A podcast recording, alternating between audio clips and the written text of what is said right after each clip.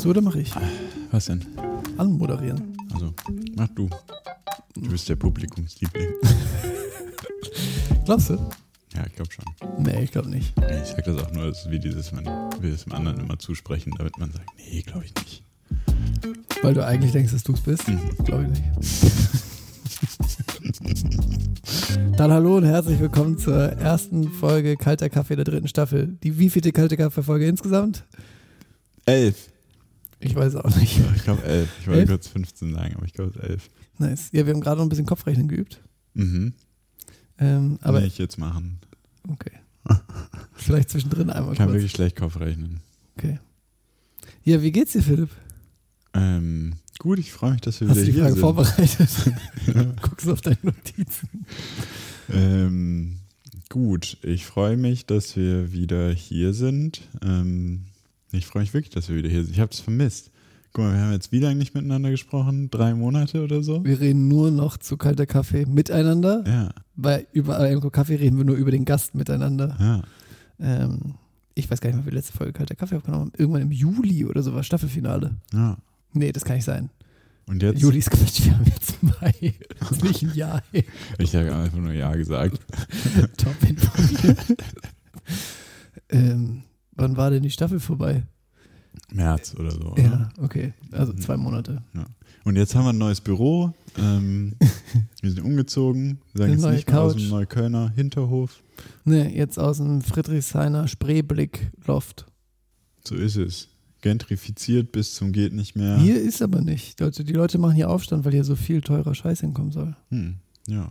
Nicht gut. Ja, neue Staffel. Das wollte ich übrigens noch sagen. Bevor wir jetzt irgendwas anderes sagen, ähm, wir sind nicht mehr alleine. Das stimmt. Ähm, es gibt, also wir hatten vorher auch schon Unterstützung in Phasen, aber jetzt so richtig 250% Growth. Hyper-Podcast. Ähm, Jule, die schon vorher ähm, für dieses wunderschöne Logo für, ähm, äh, zuständig war. Carlos, falls du das hören solltest, auch das erste Logo war wunderschön, aber ähm, du bist so beschäftigt gewesen, dass wir halt jetzt noch mit Jule auch noch jemanden gefunden haben, der das genauso gut kann. ähm, Jule ähm, malt die Porträts der Gäste, was irgendwie, ähm, finde ich, super nice ist, sowohl für, wenn wir die Folgen posten, als auch, dass wir das halt denen als Geschenk mitnehmen können. Wir haben jetzt die ersten zwei Folgen im Kasten und die haben sich beide derbe darüber gefreut. Ähm, dann Thomas oder wie er in unseren Kreisen auch heißt, Thomas, ähm, der Kümmert sich ums Marketing. der, ich weiß gar nicht, warum ich lache. Ich weiß, wenn ich mir das später jetzt anhöre, denke ich mir so, das war so ein schlechter Witz, warum habe ich da gelacht? Hm. Und dann schreibe ich Thomas, ob er es rausschneiden kann. Hm.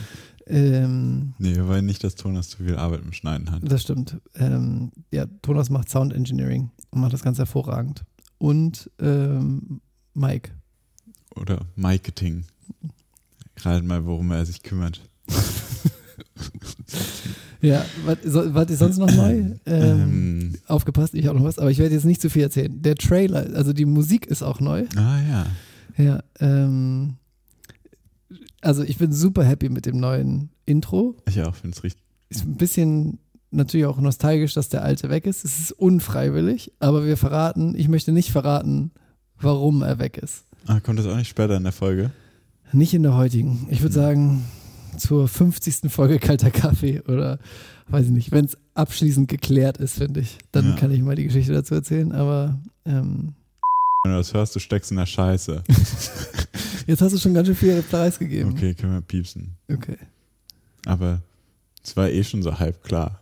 Nee, Oder? das weiß doch keiner, warum wir es gewechselt Ja. haben. Jetzt hast du es verraten. Ja, können wir rauspiepsen. Okay, gut.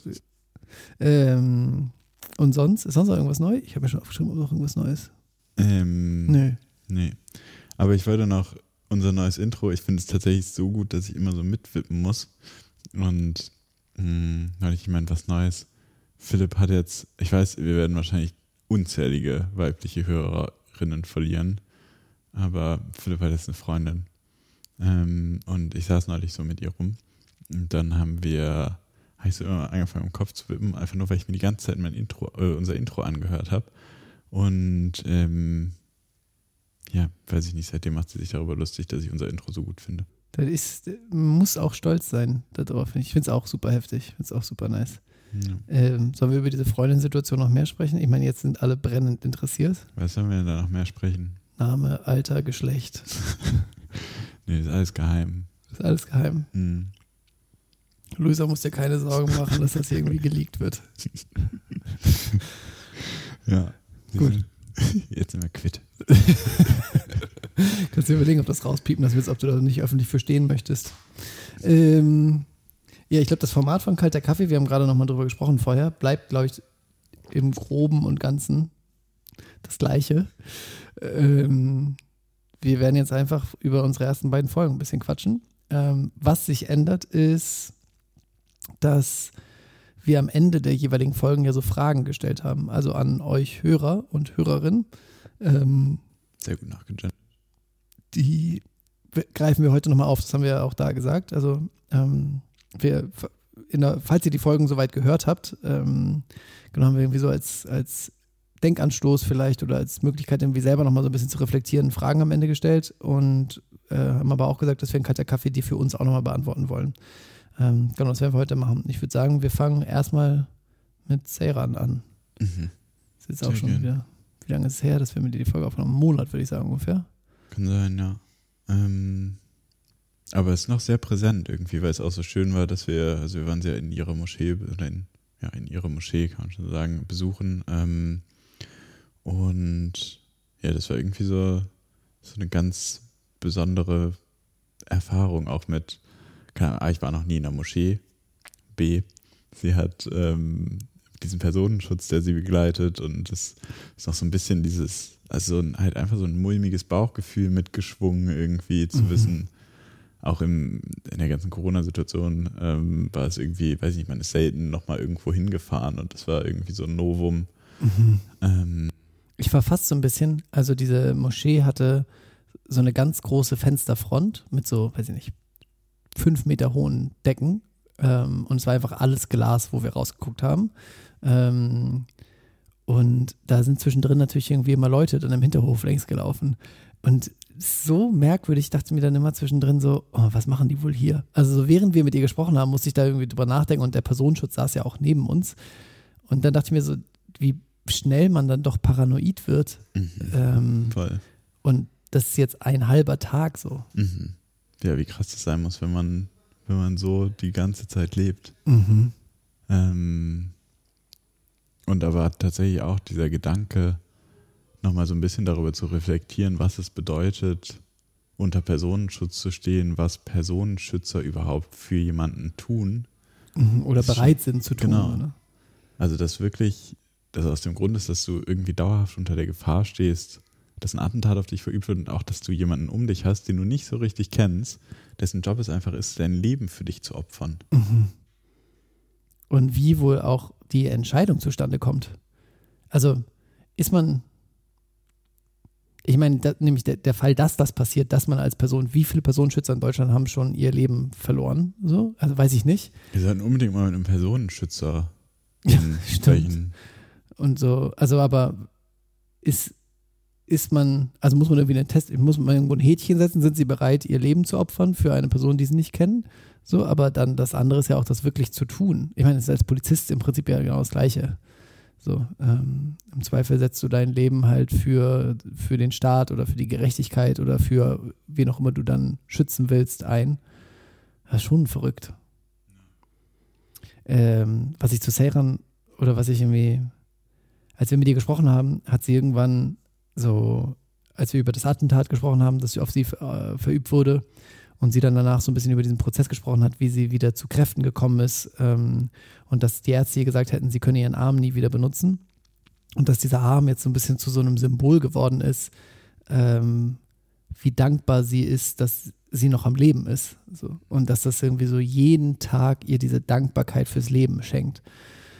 Und das dachte ich mir dann, also und da- vielleicht und dazu ähm, habe ich jetzt als ähm, ich werde in 27 Tagen 30 ähm, habe ich von Fenja ähm, und einer Vielzahl meiner Freunde dann glaube ich auch ähm, so ein Vorgeburtstagsgeschenk quasi einen Countdown bekommen, wo ich jeden Tag eine Nachricht von einem Freund oder einer Freundin bekomme äh, in irgendeiner Art und Weise oder Form. Ähm, genau und da hat ein Kumpel mir gestern dann eine relativ lange Sprachnachricht geschickt ähm, und irgendwie so über Momente aus unserem Leben, gemeinsam Erfahrungen gesprochen und am Ende dann auch gesagt, so er würde sich wünschen, dass ich mir irgendwie jetzt so nochmal die Zeit nehme, ähm, bevor ich 30 werde und nochmal so zurückschaue und irgendwie merke, was für ein, das ist auf Englisch, aber dann gesagt irgendwie blessed human being ähm, und so wie, wie wertvoll einfach so vieles von dem ist, was ich habe. So. Ähm, und als er das gesagt hat, war so direkt meine Stimmung eine ganz andere und irgendwie so auch die Wertschätzung für mich drumherum und so. Und dann musste ich voll wieder so an Seyran denken und dachte, ob das wohl bei ihr jeden Tag wirklich so präsent ist mit dieser Dankbarkeit und wie man das hinbekommt oder ob das vermessen ist zu wollen, dass man jeden Tag so eine Dankbarkeit fürs Leben hat oder ob das nur passiert, wenn man sowas Tragisches erlebt hat. So. Also sagt man ja oft irgendwie, dass so, dass so krasse Einschnitte dann irgendwie erst das, dazu führen, dass man das merkt. Aber wie kriege ich das so für mich hin? Muss ich mir jetzt jeden Tag diese Sprachnachricht die letzten zehn Sekunden oder weiß ich auch nicht. Ehrlich gesagt glaube ich schon, dass es viel ein, oder also keine Ahnung, ich kann es natürlich nicht ansatzweise nachvollziehen, wie es ist, wie es ist, so nah an irgendwie dem Tod gewesen zu sein, aber ich glaube schon, dass da irgendwie sich eine regelmäßige Erinnerung schaffen, einen großen Beitrag leisten kann. Also wenn ich so zurückdenke an vor zwei Jahren oder so, da hatte ich so einen gutartigen Knochentumor in der Wirbelsäule und ich hatte so ein, so ein halbes Jahr Stress im Rücken. Äh, irgendwie, es hat die ganze Zeit bei allen möglichen Bewegungen wehgetan. Anfangs war so eine ganz lange Geschichte. Man dachte lange, das wäre ein Bandscheibenvorfall, bla bla. Auf jeden Fall ähm, hat die Behandlung super lange gedauert und am Ende war es echt so, dass ich halt bei jeder Bewegung irgendwie Schmerzen hatte. Ich konnte nicht mehr richtig Sport machen und sowas. Und dann weiß ich noch, dass irgendwann hatte ich mal, oder hatte ich dann diese, diese OP, wo das entfernt wurde und dann ist alles verheilt und zwei Wochen später war dieser ganze Schmerz weg. Und dann hatte ich, äh, als ich das noch hatte, war immer so eine Sache, die ultra wehgetan hat, wenn ich mein rechtes Bein irgendwo angestoßen habe, weil das da irgendwie so reingeschossen ist. Und habe ich mich nach dieser OP, habe ich mich mit meinem rechten Bein irgendwo gestoßen und so gemerkt, fuck, das tut nicht weh. Und so einfach dieses, ich habe mich gestoßen und das hat nicht wehgetan, hat so ultra dolle Freude in mir ausgelöst. Und dann weiß ich noch, wie ich in dem Moment dachte, Alter, wie dankbar ich jetzt dafür bin, dass ich mich wieder normal bewegen kann und dass ich wieder alles machen kann. Und diese Dankbarkeit, wenn ich jetzt aber ehrlich bin, ist nach einem Monat verflogen und dann ja, war es genau. wieder selbstverständlich. Genau. Und also, aber jetzt, wenn ich wieder daran zurückdenke, kommt es wieder zum Vorschein. Mhm, genau, also wie kriege ich diese, wie kriege ich das vielleicht so ein bisschen mehr verinnerlicht, weil eigentlich die Dankbarkeit ist ja nicht eigentlich an, an die kurze Zeit gebunden, es verfliegt dann nur irgendwie und dann ist es irgendwie vergessen. Ja, ich habe es ein bisschen in der Natur der Sache Ja, auf jeden, auf jeden. Und dann ist übertünchen wieder irgendwie die Probleme des Alltags oder irgendwelche Sorgen oder so. Das, ja. Aber ist auf jeden Fall was, was ich mir, glaube ich, gerne vornehmen würde. Oder ich glaube, wo oft ja auch so Dinge wie die Meditation oder so eigentlich dran ansetzen, dass man halt irgendwie so in sich reinhorcht und vielleicht solche Dinge dann mehr spürt. Mhm. Voll.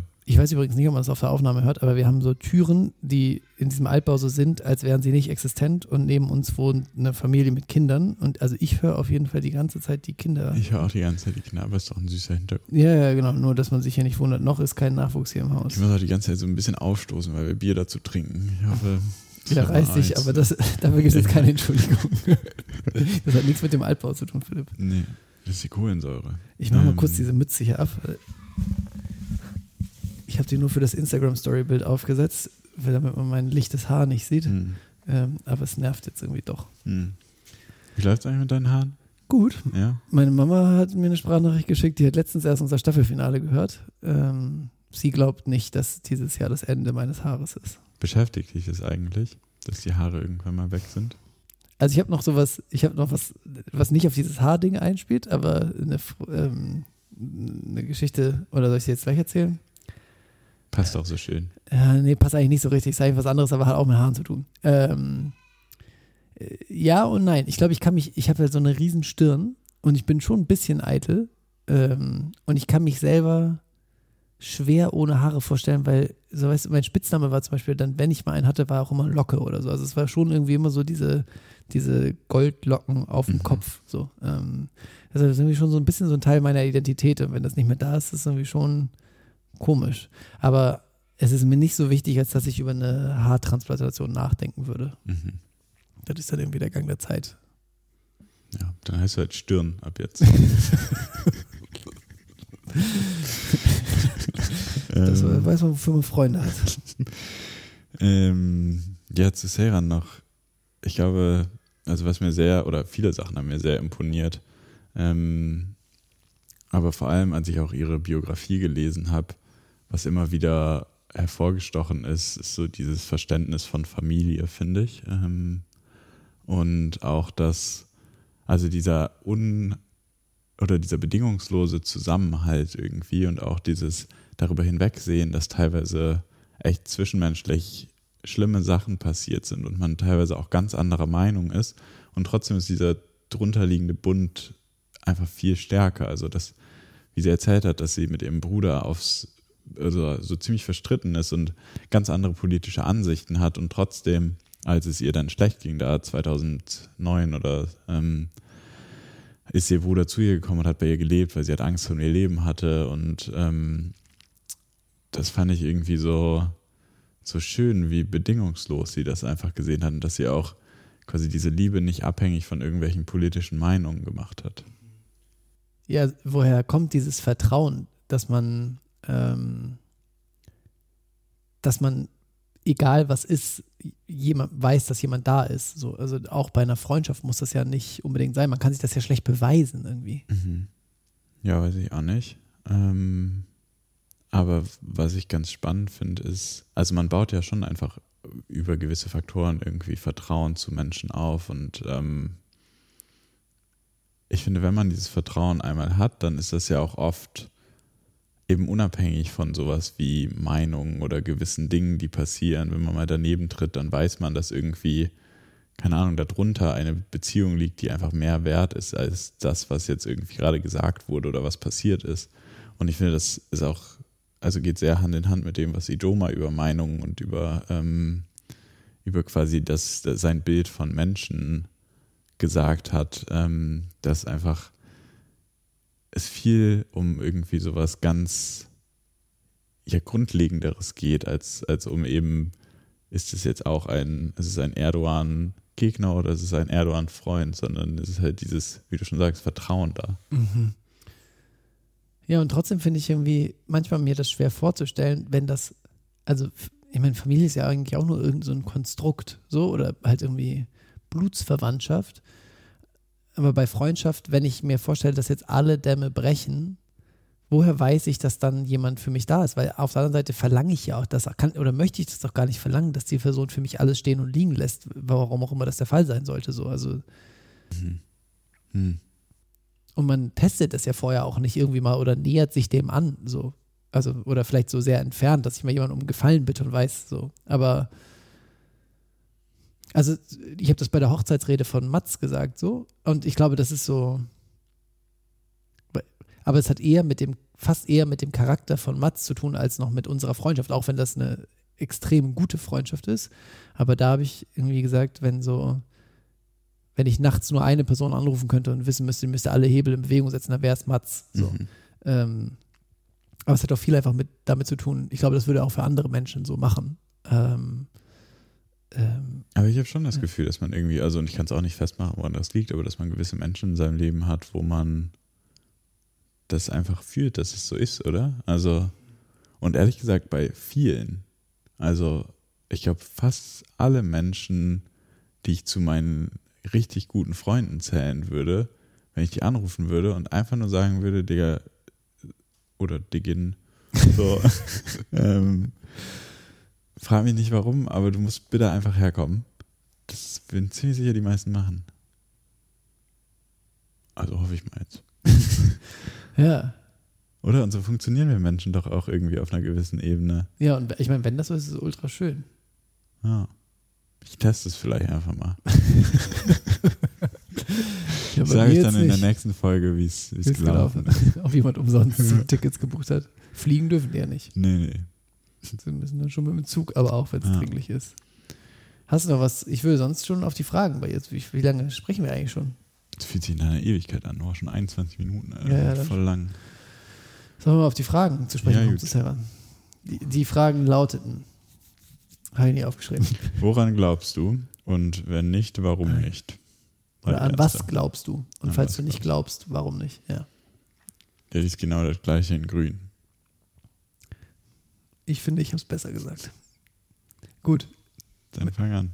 Ich fange an. Ähm, Ja, also ich, also ich habe aufgeschrieben, ich glaube an sowas wie Schicksal, glaube ich. Ähm, glaube, dass ich daran glaube. Ähm, aber eher, glaube ich, um so positive Dinge in meinem Leben nicht als Zufall abstempeln zu müssen. Also um ihnen in gewissen Situationen ein Gewicht geben zu können, so, wenn es was Schönes für mich ist. Und in anderen Situationen das vielleicht eher auch so als Herausforderung zu begreifen und da drin dann irgendwie das Positive sehen zu können. So, ähm, also es sollte jetzt so sein und irgendwie muss ich, irgendwie ist das einfach eine Herausforderung, die mir das Leben stellt und ich sollte wohl anscheinend damit lernen, damit jetzt irgendwie umzugehen. So. Ähm, manchmal nimmt ihm das, finde ich, so ein bisschen, hilft einem das so ein bisschen einen frischen Blick auf, auf was auch immer vor einem ist zu bekommen. Aber nutzt nicht, also sagst nicht, oder benutzt du Glaube nur etwas für etwas, glaubst du? Nee, ich habe mich gefragt, also, oder ich habe vielleicht als Ausgangsfrage, habe ich, glaube ich, das genommen, was Seyran gesagt hat, ähm, immer da, wo du dir Dinge nicht erklären kannst. Immer mhm. da, wo es keine Antwort auf deine Fragen gibt. Mhm. Da ist irgendwie, also warum habe ich Fenja getroffen? Mhm. So, das ist Zufall. Und in dem gleichen Urlaub meine jetzige Mitbewohnerin. Genau, so, das ist irgendwie, aber dann würde ich sagen, das war vielleicht, sollte das so sein. So, und das ist völlig irrational, aber irgendwie glaube ich, sollte das so sein. Wir hatten keinen, keinen einzigen gemeinsamen Kontakt. So, und irgendwie haben wir uns da getroffen und es hat halt jetzt geklappt. Ähm, und irgendwie, da würde ich sagen, da glaube ich dran, dass das nicht einfach Zufall war. Ähm, und dann ähm, glaube ich noch, oder was ich, was ich mir vorstellen kann und möchte, ist das Leben nach dem Tod. Ähm, ich finde das irgendwie so der Gedanke, dass Menschen, die von uns gegangen sind, nicht für immer weg sind, sondern dass die irgendwo so ein bisschen hier auf uns runterschauen. Das finde ich ist ein super schönes Bild. Ähm, und ich hatte jetzt gerade vor einer Woche war die ähm, Beerdigung von meinem Opa ähm, und seine Frau, meine Oma, ist vor ist 2009 verstorben, also irgendwie schon vor mehr als zehn Jahren. Ähm, und irgendwie dieser Gedanke, weil mein Opa jetzt am Ende auch keine einfache Zeit hatte, die, der Gedanke, dass er jetzt irgendwie so ein bisschen erlöst ist und jetzt bei ihr ist, das finde ich so, das finde ich irgendwie so was Schönes. Und natürlich kann man auch sagen, das ist naiv oder so, aber abstreiten kann das jetzt ja auch keiner direkt. Und wenn mir das irgendwie hilft, finde ich so zu glauben, dass er in, dass er jetzt in guten Händen ist und irgendwie so erlöst ist von dem und das irgendwie so eine Erinnerung speichert, finde ich, ist das irgendwie ein schöner Gedanke. Hm. Ähm, ja. Voll der schöne Gedanke. Auf der anderen Seite vor diesem, dass Leute da oben sind und auf uns herabgucken, hatte ich früher immer tierische Angst. Weil ich stell mir vor, mein Opa sieht die ganze Zeit, wie ich masturbiere oder so. das sind ja wie Sender. Der, der, sieht jetzt, was er alles so macht. Ja, der ist aber wie Sender. Der kann ja auch nicht allen gleichzeitig zuschauen und der ja, weiß dann, ab 22 Uhr guckt man nicht mehr Philipp TV. So, Hi Opa, na, äh, ja, ganz schön unangenehm. Aber. Das ist dem Opa auch egal. Ja, das, und das ist vielleicht genau dann, kriegen wir nämlich wahrlich Verbindungen zwischen Menschen her, weil man sieht, dass alle so komisch sind. Wenn sie einen beim Masturbieren beobachten. Ja. Ein klassischer Philipp-Gedanke.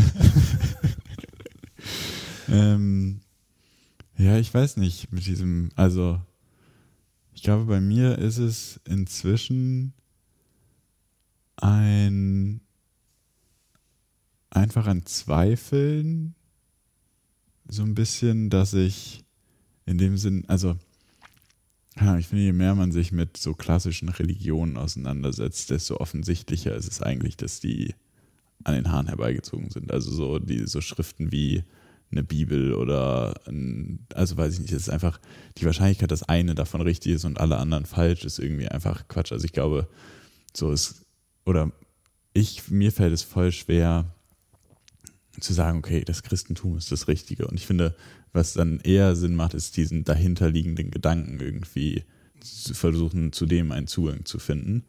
Und das finde ich voll die schöne Überlegung.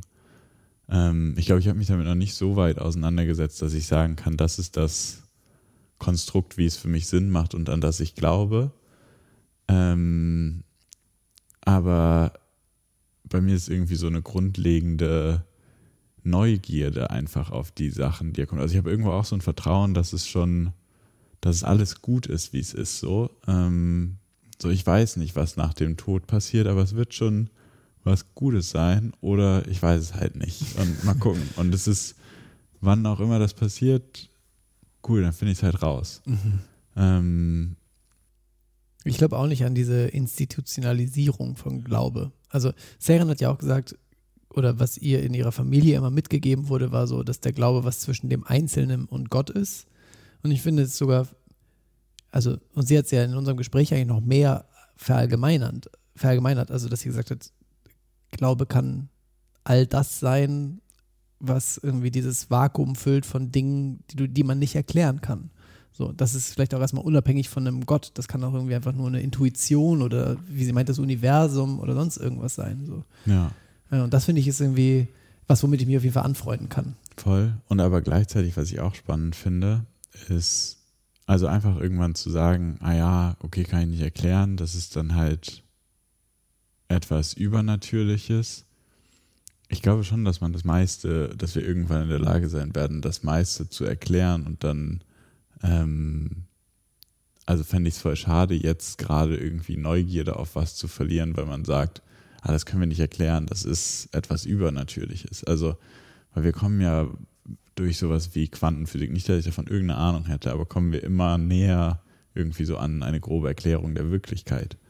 Ähm, Und ich möchte andererseits auch, glaube ich, Leuten, die glauben, das gar nicht absprechen. nee, Also das finde ich halt auch, nur weil ich nicht diesen Bezug dazu habe, weil das in meinem Großwerden vielleicht keine Rolle gespielt hat, wenn jemand das hat oder so jemand wie Professor Bord oder halt irgendwie Sarah, wenn jetzt schon einige Leute, Martin Schleske, die irgendwie sehr nah mit dem Glauben waren, wenn man sieht, was für eine Kraft die daraus ziehen, also es ist eher fast Neid, der aus mir spricht, so äh, und dann kommt so ein ja, die, ihr spinnt euch da ja ein bisschen was zurecht, schwingt da dann vielleicht manchmal so ein bisschen mit, aber eigentlich ist es dann eher Neid, wie schön das doch ist, wenn einem das so eine gewisse Leichtigkeit fürs Leben gibt. Ja, voll. Ähm, ich glaube, ja, aber was, was mir oder was mir voll hilft, ist irgendwie Akzeptanz, nicht alles erklären zu können einfach. Und dann, keine Ahnung, das irgendwo durch zu erklären, ist einfach soweit, also ich weiß nicht wie und ich muss das nicht unbedingt machen, um jetzt hier glücklich zu sein. Ähm, also ich ich will jetzt nicht falsche Konstrukte in den Raum werfen. Ich glaube, das ist Agnostikertum, Agnostizismus oder so, dass du halt sagst, okay, gewisse Dinge sind nicht erklärbar, aber ich weiß nicht, ich weiß nicht, ob es ein Glauben, ob es ein Gott ist, der es geschaffen hat oder ob es irgendwelche wissenschaftlichen Erklärungen dafür gibt. Und das ist irgendwie, glaube ich, gerade der Gedanke, mit dem ich am meisten sympathisiere. Und ich bin einfach neugierig darauf, mehr zu erfahren. Und wenn da irgendetwas Übernatürliches steht, was wir einfach gerade nicht erklären können, dann ist es, finde ich es cool. Aber ich, hab, ich weiß es einfach nicht. Voll. Wovor hast du Angst? Ähm, ich habe geschrieben, also ich glaube grundsätzlich eine Angst, die mir schon lange, auch seit irgendwie meiner Kindheit begleitet, so ist halt so krasse, klassische Verlustängste, dass irgendwie Menschen, die mir nahestehen, sterben oder dass dir was zustößt. Ähm, Die, für, sorry, ich habe es jetzt einfach so in den Raum geworfen. ne? Die drei Fragen, die wir euch gestellt hatten, waren: Wovor hast du Angst?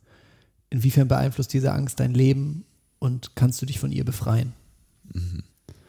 Ähm, ja, es war irgendwie, glaube ich, so eine Angst, die mich lange begleitet hat oder auch wahrscheinlich immer noch begleitet, aber ich glaube, dagegen kann man grundsätzlich nichts machen oder ich weiß, also einfach außer sagen, ja, passiert halt, was passiert und da muss man damit gucken, wie man umgeht. Ähm, ich glaube tatsächlich so eine Angst, die sich in den letzten Jahren entwickelt hat, ist irgendwie mal irgendwann mal das Gefühl zu haben, nicht das gemacht zu haben, was ich wollte, aus irgendwelchen Sicherheitsgedanken oder Bequemlichkeit heraus. Also, dass ich irgendwann denke, ich habe nicht, ich hab nicht alles erlebt, was ich hätte erleben können. Oder was ich hätte erleben wollen. Sagen wir so. Ich muss nicht alles erleben, aber ich will das machen, was sich in dem Moment richtig anfühlt und nicht aus irgendeiner, ich habe Sorge, dass ich irgendwie doof dastehe oder dass mein Lebenslauf verkackt ist. Ähm, deswegen mache ich jetzt diesen Schritt nicht. Ist auch ein, Sp- ich meine, ich bin, glaube ich, in dem gleichen Prozess. Ähm, ist irgendwie spannend, dann aber auch, also eigentlich soll einem das ja so eine gewisse Freiheit geben und trotzdem kann man auch davon irgendwie so ein bisschen getrieben sein dann. Ne? Mhm. Weiß ich nicht, meinst du? Also schon irgendwo, dass man sich denkt, was ist dann genug? Oder also wann fühlt sich das dann richtig an oder wann, wenn du jetzt sagst, ich will ja nicht das Gefühl haben, das wurde mir von irgendwem diktiert oder so, das ist schon, finde ich, ein hoher Anspruch, dann zu sagen, ich will einfach das machen, was ich für richtig empfinde. Nee, ich glaube nicht, dass mit dem, das wurde mir von irgendwem diktiert, sondern ich glaube eher, dass wenn ich in einem Moment fühle, dass sich das jetzt gerade nicht richtig anfühlt, okay. dann auch den konsequenten Schritt zu gehen. Mhm. Und so Und- ehrlich mit dir selber zu sein. Genau, und ohne irgendwie Sorge, Mhm. dass ich jetzt gerade mein Leben verkacke. Mhm. Ja, voll. Ich habe, also ich habe bei dem, bei der Frage, es geht wahrscheinlich so ein bisschen in die gleiche Richtung aufgeschrieben, irgendwie ähm, Erwartung. Also ich glaube, eine Angst, die mich irgendwie in verschiedensten Lebensbereichen ähm, begleitet, ist irgendwie Erwartung zu enttäuschen. Ähm, und das ist irgendwie, also das, daher kam ich, glaube ich, auch drauf, das macht mich manchmal so ein bisschen zu einem Getriebenen, glaube ich. Also ob es jetzt in der Partnerschaft oder im Beruf, da wahrscheinlich nochmal viel mehr am Anfang. Ähm, also ich habe irgendwie schon häufiger mal erzählt, dass irgendwie so in der Abi-Zeitung damals ähm, gab es auch immer so Umfragen, ähm, wer wird als erstes Vater oder Mutter oder wer, muss als erstes seinen Führerschein abgeben oder so. Und da war auch dann, wer wird als erstes Millionär? Und da war ich dann irgendwie auf Platz eins. So.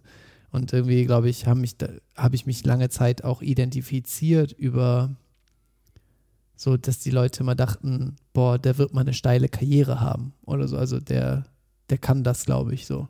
Und dann hat mich das natürlich, tut das auch gut, wenn Leute sie auf die Schulter klopfen und sagen, so, boah, ich glaube, aus dir wird mal richtig was. So. Und das lässt, hat dann so irgendwie, glaube ich, dazu geführt, dass ich irgendwie lange dachte, okay, dann sollte ich damit vielleicht auch was machen. Ähm, ohne mich zu fragen, was möchte ich eigentlich? Ähm, und das, glaube ich, in verschiedenen Bereichen, so dass ich oft das Gefühl habe, ähm, es gibt irgendwie so gewisse Erwartungen und ich tue mich sehr schwer, dann Nein zu sagen oder zu sagen, das sind, was sind eigentlich meine Erwartungen an mich selber? So. Ihn. Was sind deine Erwartungen an dich selber? Ja, glaube ich, gar nicht so viele. Oder ich glaube, ich habe, also, oder ich, meine Erwartungen an mich selber sind, glaube ich, irgendwie immer mehr so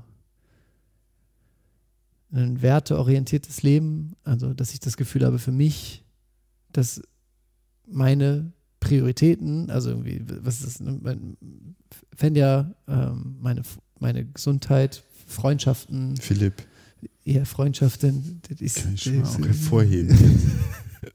da bist du doch wohl, du bist eigentlich bei Fenja mit inkludiert. Ähm, ja, so, weiß nicht, auch, auch die Vielfalt des Lebens, mich nicht so auf so Dinge zu versteifen, sondern so eine Offenheit irgendwie dem Leben gegenüber zu haben und dementsprechend auch mein Lebensmodell so einzustellen, dass es irgendwie so eine gewisse Offenheit auch birgt. Also nicht mich so, ich muss jetzt diese eine Sache so doll machen oder so. Ich glaube, das ist irgendwie, was ich für mich gemerkt habe. Irgendwie, glaube ich, gerne so, so eine gewisse Flexibilität für mich haben und so eine Balance einfach in allem. Würdest du sagen, weil ich finde, das passt ganz gut zu einer Sache, die Joe mal gesagt hat, mit diesem, mit seinem Lateinlehrerbeispiel, ähm, als er davon erzählt hat, dass seiner Meinung nach es auch viel darum geht, einfach extreme Dinge zu erfahren, weil das die Sachen Oder intensive. sind. Oder intensive Dinge, Mhm. genau, die, die am Ende in Erinnerung bleiben. Würdest du sagen, dass das was ist, was du suchst? Ich glaube, viel, ähm, viel hat damit zu tun, oder die Intensität hat nicht nur mit, der, mit dem Extrem zu tun, also wie, wie krass das aus, Sicht, aus der Sicht ist. Also ich glaube, man kann auch, man kann auch Bungee springen, ohne danach das groß im Kopf zu haben. Sondern ich glaube, es geht viel mehr darum, wie präsent man es schafft, in dem Moment zu sein. Hm. Also ähm, ich glaube, und das ist, glaube ich, was, woran ich noch so dieses, dieses Getriebensein, wovon ich gerade gesprochen habe, führt dazu, dass ich irgendwie immer sehr schnell mit dem Kopf in der Zukunft bin. Mhm. Wo muss ich noch hin? So, und das nimmt mir die Chance, im Moment zu sein und immer dann, wenn ich es schaffe, im Moment zu sein, so ein ganz präsentes Beispiel war irgendwie beim Reisen, so klischeemäßig das auch klingt, aber da hatte ich halt einfach gar nichts zu tun und war jeden Tag so in diesem Moment. Und das hat diese Intensivität, Intensität so ausgemacht Mhm. dass, dass man nichts hatte, außer in diesem Moment zu sein. Und deshalb ist das auch immer noch so präsent. So, ähm, also ja, ich würde das voll unterstreichen, was der schon mal gesagt hat. Ähm, es geht nicht immer nur um gut oder um schlecht, so, oder es kann auch um, aber das hat nicht so viel damit zu tun, dass man die krassesten Dinge machen muss, sondern finde ich einfach, dass man sich die Freiheit gibt, dass einfach die Momente, die man hat, so auszukosten. Das sind sehr weise Worte gewesen. Danke, danke, danke. Also wirklich sehr schöne Gedanken, finde ich. Ähm, hast du noch weitere Ängste, über die du sprechen möchtest? Ach stimmt, wir waren bei Ängsten. Ja. nee, eigentlich nicht. Also, ah, doch, vielleicht noch ein Satz, der mir in letzter Zeit sehr geholfen hat, Schwere aus dem Leben zu nehmen, ist The Universe doesn't care. Ähm, so, wenn wir einfach mal akzeptieren, wie unglaublich unwichtig wir sind im großen Ding, dann gibt es, finde ich, einem sehr entspannte Freiheit, einfach das zu machen, was man will. So. Mhm. Es ist wirklich egal, was wir machen. Es ist komplett scheißegal. So. Und gleichzeitig ist es auch nicht scheißegal für dich oder für uns. Aber für alle anderen ist es relativ wurscht. Voll. Das ist so ein bisschen das, was Franzi Heide im allerersten Gespräch gesagt hat, dass wir irgendwie so ein Tropfen im, im riesigen Weltmeer sind und Mhm. vollkommen unbedeutend. Aber dass wir einer dieser Tropfen sind, ist irgendwie gleichzeitig so ultra besonders. Mhm. Das fand ich auch irgendwie ein voll schönes Bild, das mir irgendwie hängen geblieben ist. Ja, auf jeden Fall. Wer, wer das nicht glaubt, sollte sich mal angucken, wie weit der nächste Stern von der Erde weg ist. Ist auch ein gutes Chatspiel. Hm.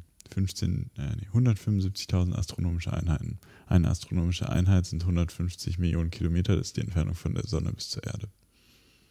ist schon absurd. Ich glaube, das kann man gar nicht verdauen, so schnell wie es gesagt hast. Man Ja. muss das nochmal nachgucken. Ja. Ähm, gut, dann kommen wir zu Ijoma, oder? Ja, wie viel haben wir schon gequatscht? 38 Minuten, Alter. Heieiei, 38 Fuck. Minuten. Ja. Eigentlich sollte das jetzt schon zu Ende sein, ne? Dann machen wir heute halt mal eine extra lange Folge. Das ja vielleicht, äh, aber nicht noch mehr als 10 Minuten, oder? Okay, ja, dann echt schnell, ey. Oder Okay. vorne ein bisschen raus, vielleicht noch. Hm, Gucken wir mal. Ja. Gut, was hast du zu Ijoma? Was habe ich zu Ijoma? Okay, ah ja, ich ich habe gute. Ladies first. Ähm, das ist jetzt ganz schön sexistisch gewesen. Fand ich nicht. Ich fand, das war einfach ein guter Witz. Ja. Und das wird man ja wohl noch sagen dürfen. Ja, ey, genau das ist nämlich ein Thema von Ijoma gewesen. Ähm, was ich sehr spannend fand, dass man nicht unbedingt, ähm, also das ist natürlich diese ganzen, diese Wokeness ist sehr wichtig in vielerlei Hinsicht, aber sie ist nicht unbedingt ausschlaggebend über den Charakter eines Menschen. So, es gibt, also was er meinte halt, warum sollte ich einem Menschen, der alle Leute irgendwie verurteilt, weil sie keine Ahnung, jetzt in irgendwelchen, was war das, weil sie nicht zu ihm, Weil sie jemand anderen laut als Rassist bezeichnen oder genau, sowas, ne? warum sollte ich dem mehr vertrauen als, äh, als jemandem, der vielleicht aus Versehen irgendwie mal Schwarzer sagt, anstatt äh, Person of Color oder was auch immer.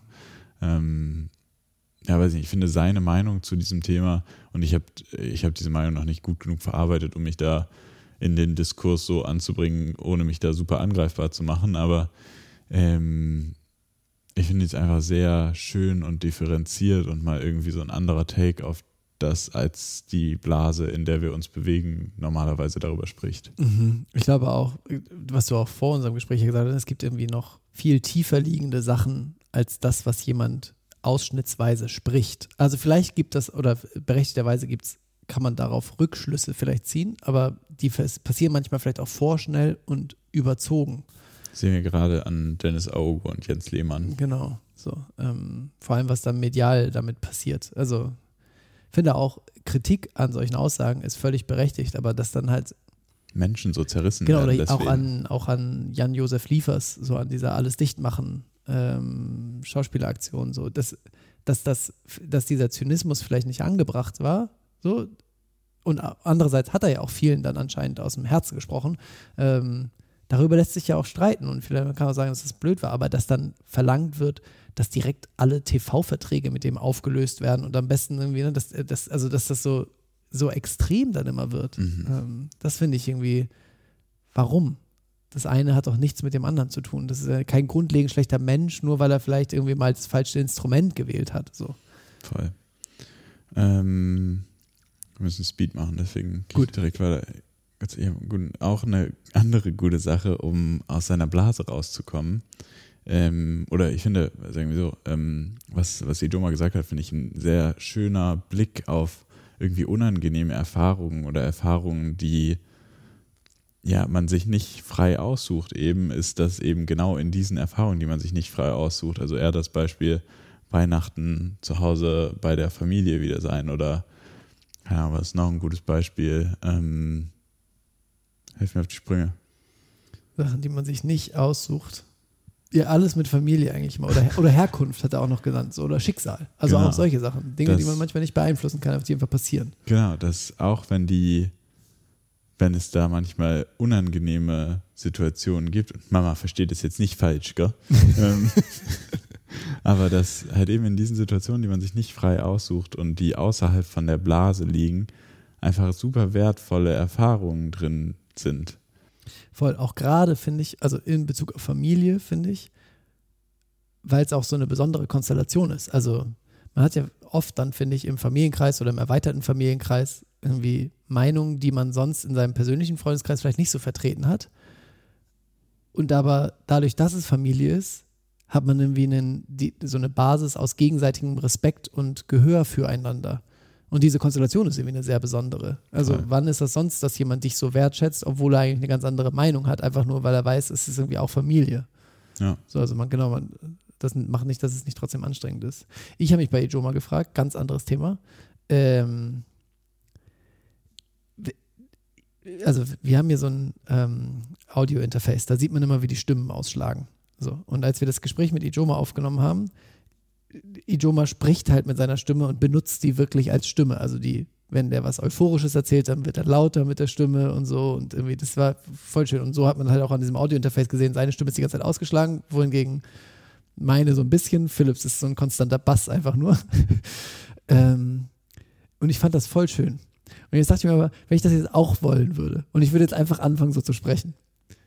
Machst du es jetzt gerade bewusst? Nee, Ah. ist es gerade so? Nee, gerade sprichst du sehr euphorisch. Ah, okay. Ja. Gut, vielleicht ist es einfach nur ehrliche Euphorie, die er fühlt. Weil ich Mhm. dachte mir so, wenn ich jetzt anfangen würde, das zu machen, würde sich das so krass verstellt anfühlen. Hm. Und jetzt schließe ich den langen Bogen zum Haarschnitt wieder. Früher habe ich mich immer gefragt, wenn ich mir jetzt einfach eine Glatze rasieren würde und einfach in eine neue Stadt ziehen würde, dann würden die Menschen ja denken, ich hätte schon immer diesen Haarschnitt gehabt und mich nur so ab diesem Tag wahrnehmen und nie in Frage stellen, dass ich mal Locke war. Hm. Wenn ich jetzt einfach das aus voller Überzeugung ab morgen immer so mega euphorisiert oder meine Stimme in, in all ihren Facetten benutzen würde, würden das dann die Leute in Frage stellen und müsste ich dafür auch in eine neue Stadt ziehen. Hm. Na, ich meine, du hast halt, du müsstest dann halt alle Leute aus deinem Freundeskreis, ja, das wäre wert. Ja, das wäre sehr. ich meine, gerade finde ich, in den letzten paar Sätzen hast du schon deutlich euphorischer gesprochen. Du hast auf einmal viel mehr gestikuliert als vorher und das sah sehr authentisch aus. Okay, ja, weil ich es auch gemeint einfach auch mal so graduell, ja. Stück für Stück ein bisschen mehr und dann merken die Leute, weißt du, wie wenn ein Kind wächst, wenn du, wenn du das ja mit dir hast, dann siehst du nicht, dass es größer wird, aber wenn es dein Onkel sieht, dann ist oh, du bist aber groß geworden. Ja, Genauso kannst könntest du es mal mit deiner sprechen. Stimme auch machen. Finde ich gut.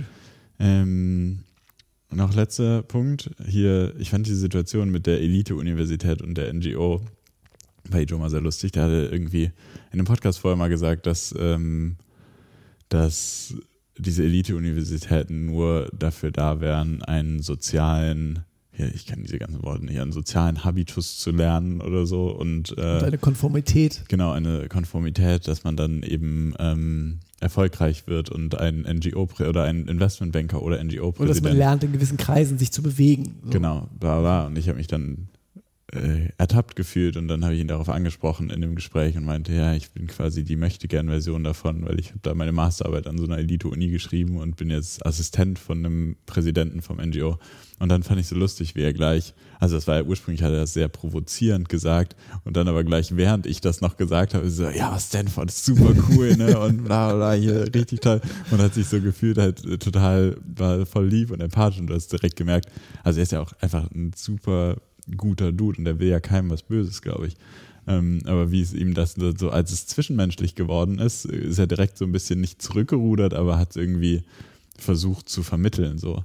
Und ähm, das fand ich irgendwie ganz, ganz schön zu sehen. Mhm, Das hat er auch, ich, nicht bei uns, aber woanders hat er das mal gesagt, ne? dass es uns immer super leicht fällt, über andere zu urteilen äh, und über andere herzuziehen und auch vernichtende Urteile vielleicht zu sprechen, so lange, bis wir mal ein Bierchen mit ihnen getrunken haben oder einen Pott Kaffee mit denen getrunken Mhm. haben oder so.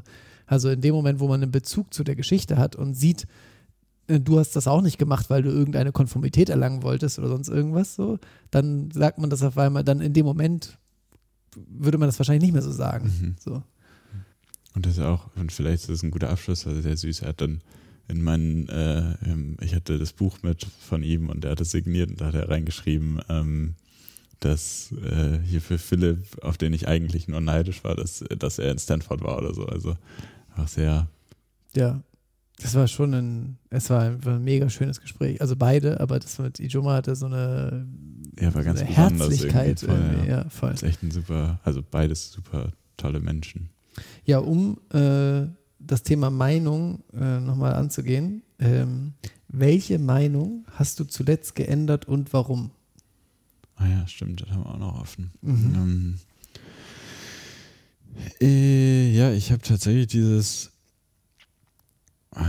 also ich glaube, ich differenziere oder distanziere mich immer mehr davon, über Leute zu urteilen wegen bestimmten Verhalten oder wegen bestimmten Meinungen. Also ich glaube, ich werde immer besser darin, bin noch nicht super gut, aber zum Beispiel jemand, der bewusst Fleisch isst, cool, mach halt. So, wenn, wenn das für dich dein Ding ist, so, deswegen will ich jetzt nicht, nicht mit dir befreundet sein oder ich finde nicht, dass du ein schlechterer Mensch bist. Und wenn ich ganz ehrlich bin, vor einem Jahr hätte ich das insgeheim noch gedacht. So, inzwischen habe ich, glaube ich, irgendwo akzeptiert, dass also ich irgendwo Glück habe einfach oder mich glücklich schätze, dass ich diese Einsichten für mich so gemacht habe und jetzt da so leben kann, wie ich es lebe und dass wir alle aber irgendwie nur Einflüssen unterliegen im Endeffekt und das in den seltensten Fällen irgendwie aus einer bösen Absicht herauskommt. Voll. War auch ein Prozess einfach gewesen, oder? Genau. Ähm, ja, ich fand das eigentlich voll spannend, als ich, also als ich mir diese Frage, die ja auch an die Hörer und Hörerinnen gerichtet war, äh, gestellt habe. Eigentlich das Spannendste daran fand ich, wie unfassbar schwer. Also ich habe mir diese Frage, seit wir das Gespräch aufgenommen haben und ich weiß, dass wir sie heute hier beantworten wollen, bestimmt ist sie mir so 10, 15 Mal zwischendrin in den Kopf geschossen. Und dachte ich mir, okay, jetzt denke ich nochmal drüber nach. Mir ist nie was eingefallen, wann ich mal meine Meinung geändert habe. Und dann, also ich habe aufgeschrieben, und es könnte auch ein Wandtattoo sein. Ähm, und das wirklich das Beste, womit ich eigentlich um die Ecke kommen kann, ist, äh, ein Leben ohne Geschirrspüler ist möglich, aber sinnlos. Also, äh, äh, wir sind jetzt hier in die neue Wohnung gezogen und wir haben jetzt einen Geschirrspüler. Und es ist einfach so, davor hatten wir keinen und dachte ich mir so, Geschirrspüler ist nicht so wichtig. Geht auch easy ohne. Jetzt haben wir einen, jetzt denke ich mir so, das ist so dumm, keinen Geschirrspüler zu haben. Das ist natürlich auch absolute Luxusaussage. Ähm, aber dass das das Beste ist, was mir einfällt, hat mir nochmal viel mehr gezeigt, wie wenig ich mich auch in Kreisen bewege, wo mal konträre Meinungen sind. Oder wo, also und wie wenig auch vielleicht ich Nachrichten konsumiere, wo was anderes drinsteht, als was das, was ich ohnehin schon denke. Das ist auch so ein bisschen das, was Ijo mal gesagt hat. So. Ähm, ja, ich, das ist irgendwie schon erschreckend fast, fand ich, so, dass ich mir, und, und wenn ich dann über Dinge nachgedacht habe, dann sind es fast eher so große Lebensdinge, über die ich selber irgendwie reflektiere und philosophiere. Ich bin ein bisschen aufgestoßen gerade. ähm, äh, und nicht, dass mal jemand einfach, dass ich, also und dann noch ein Gedanke dazu und nicht, nicht so politische Sachen oder so. Und dann war aber die nächste, der nächste Gedanke, ähm, ich war gestern mit dem Kumpel auch spazieren, da haben wir auch drüber gesprochen, wo habe ich überhaupt eine ausgebildete, fundierte Meinung, von der mich jemand das, von, also wo ich sagen würde, jemand hat mich vom Gegenteil überzeugt. Also ich glaube, oft ist das Problem an der Frage auch, dass ich sehr fluide in meinen Meinungen bin. Ja, das ist vielleicht Meinung auch nicht so wichtig. Also ich musste gerade, als du von dem Spaziergang gestern erzählt hast, haben wir kurz über was diskutiert, dieses, ähm, hier dieses, ähm, dass Leute, die irgendwie eifrig sind, so sich so Vorteile herausschlagen können. Und da haben wir kurz drüber diskutiert und da hast du ja auch, oder habe ich eine andere Meinung oder eine andere Sicht gesagt und hast du auch gesagt, ja, okay, stimmt auch. Ja, das ja war auch richtig. schon eine kleine Meinungsänderung, aber die ist halt irgendwie nicht wichtig. Genau, und ich hatte auch keine, also nichts davon hätte ich als meine eigene Meinung. So, ich habe dann das von dem Kumpel wiedergegeben und fand das schlüssig in dem Moment. Das ist vielleicht auch das. Und dann hast du noch ein Argument dagegen gebracht und sagst, ja, das fand ich auch schlüssig. Und ich meine, das ist ja vielleicht auch das Ding an dieser Frage. Es gibt vielleicht nicht so oft so richtig so ein, die Meinung ist richtig oder die ist falsch, sondern irgendwie oft ja. hat so, haben beide irgendwo ihre Daseinsberechtigung und man kann sich dann auf eine Seite stellen. Oder Ja, und vielleicht auch oft, also das sind halt Meinungen, die nichts mit unserer Identität zu tun haben. Aber inzwischen haben ja auch viele Meinungen mit unserer Identität zu tun. Und ich glaube, da fällt es dann vielleicht aber schon schwer, die zu ändern. Mhm. Also zum Beispiel ist ja dieses, keine Ahnung, Fleischessen-Thema. Das ist so, tatsächlich kein Fleisch essen ist ein großer Teil meiner Identität. Und das ändert sich einfach nicht so schnell. Aber, vielleicht- auch, weil das, was da drunter, also finde fast, dass es zu oberflächlich ist, zu sagen, kein Fleisch essen ist Teil deiner Identität, sondern so, wer du als Mensch bist, also, und das hört sich jetzt schon fast wieder so urteilend über andere an, aber so meine ich das gar nicht, sondern so, also deine Empathie, dein, dein, also deine, deine Menschen- und auch Tierliebe, so deine, deine Rücksicht, ähm, so deine, das alles, finde ich, mit deiner Aufmerksamkeit auf dieses Thema, das ergibt das. Aber Hm. ich finde nicht, dass dich ausmacht, dass du kein Fleisch isst. Hm. Ja. ja, können wir jetzt eine Stunde drüber quatschen, aber wahrscheinlich ist es zu lang einfach. Ja, ist auch jetzt wieder genug mit Veganismus. Ist das, Ja, ich wollte es nur nochmal ja, platzieren. ja, ist alles gut. Ich finde das auch gut. Ich, Ja. ich wollte nicht sagen, dass das falsch war. Gut. Hammer. Würde man ja wohl nochmal sagen dürfen. Ja, das wird man auch noch sagen dürfen. Hammer, wie lange haben wir jetzt aufgenommen? 52 Minuten. Alter. 52 Minuten. Scheiße. Das ist die längste Falls- kalte Kaffeefolge aller Zeiten. Falls ihr jetzt noch hört, danke, das ist echt lieb. Aber ich fand, also es war so lange her, dass wir aufgenommen haben und wir haben auch nicht viel Unnützes geschwafelt, oder? Nee, wir müssen echt einfach wieder mal öfter miteinander quatschen. Ja. Hat sich wieder angestaut. 52 Minuten. Hei, hei, hei. Und dann kommt da noch so ein Outro und ein Intro vor. Ja, also stopp Eine jetzt. Stunde kalte Kaffee. Hallo, hallo, sagen wir noch. Äh, Vielen Dank fürs Zuhören. Ja, vielen Dank fürs Zuhören. Wir hoffen, ihr habt genauso viel Spaß mit der neuen Staffel wie wir. Hat richtig Spaß gemacht. Ja, Ich würde mir wünschen, dass ihr noch, dass, wenn ihr das gehört habt, schreibt uns doch bitte mal. Wirklich. Jetzt kriegen wir wieder keinen Nachhinein, dann sind wir wieder enttäuscht. Nee, aber wirklich. Ja, okay. Schreibt uns mal Wer wirklich. 55 Minuten nur Philipp und Jochen Der kann jetzt auch kurz auf Instagram schreiben. Genau, und sagen, ich habe es mir angehört. Alter, mach mal ein bisschen kürzer bitte. Wer soll so lange joggen gehen? Gut, was gibt es dir zu essen? Äh, ist vegan stir-fry. It's äh, awesome. ja, schönes Wochenende euch, wann auch immer ihr das hört. Tschüssi.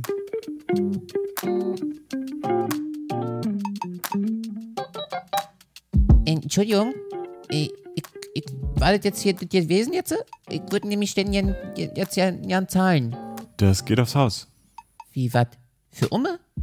Ah, ah, ah, das ist, das ist ja nett, aber wie soll ich denn jetzt hier meine Dankbarkeit auch zum Ausdruck bringen, wenn sie mir das jetzt, also wenn mir das jetzt gefallen hat, was sie hier gemacht haben?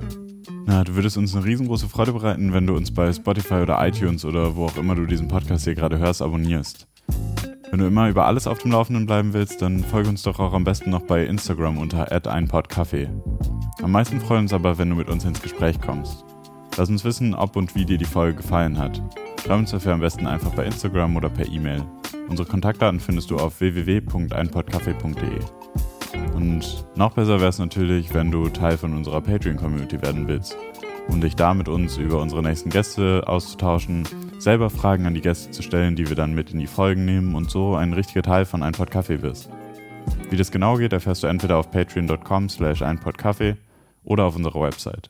Na gut, also kann ich jetzt nicht versprechen, das war jetzt eine ganze Menge Infos gewesen, aber äh, ich kicke dann mal, ja. Schönen Tag denn auch. Tschüssi.